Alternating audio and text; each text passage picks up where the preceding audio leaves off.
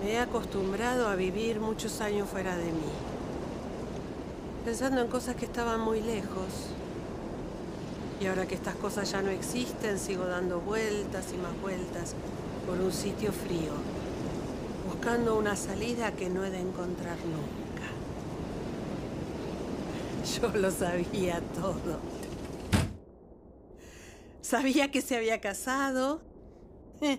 Ya se encargó un alma caricativa de decírmelo. Y he estado recibiendo sus cartas con una ilusión llena de sollozos que aún a mí misma me asombraba.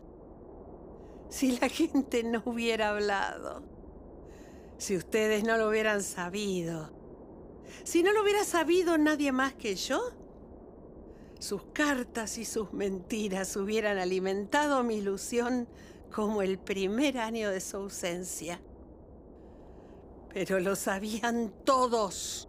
Y yo me encontraba señalada por un dedo que hacía ridícula mi modestia de prometida y daba un aire grotesco a mi abanico de soltera. Cada año que pasaba era como una prenda íntima que arrancaran de mi cuerpo. Y hoy se casa una amiga y otra y otra. Y mañana tiene un hijo y crece y viene a enseñarme sus notas de examen. Y hacen casas nuevas y canciones nuevas.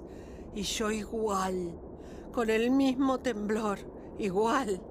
Yo lo mismo que antes, cortando el mismo clavel, viendo las mismas nubes. Y un día bajo el paseo y me doy cuenta de que no conozco a nadie. Muchachos y muchachas me dejan atrás porque me canso.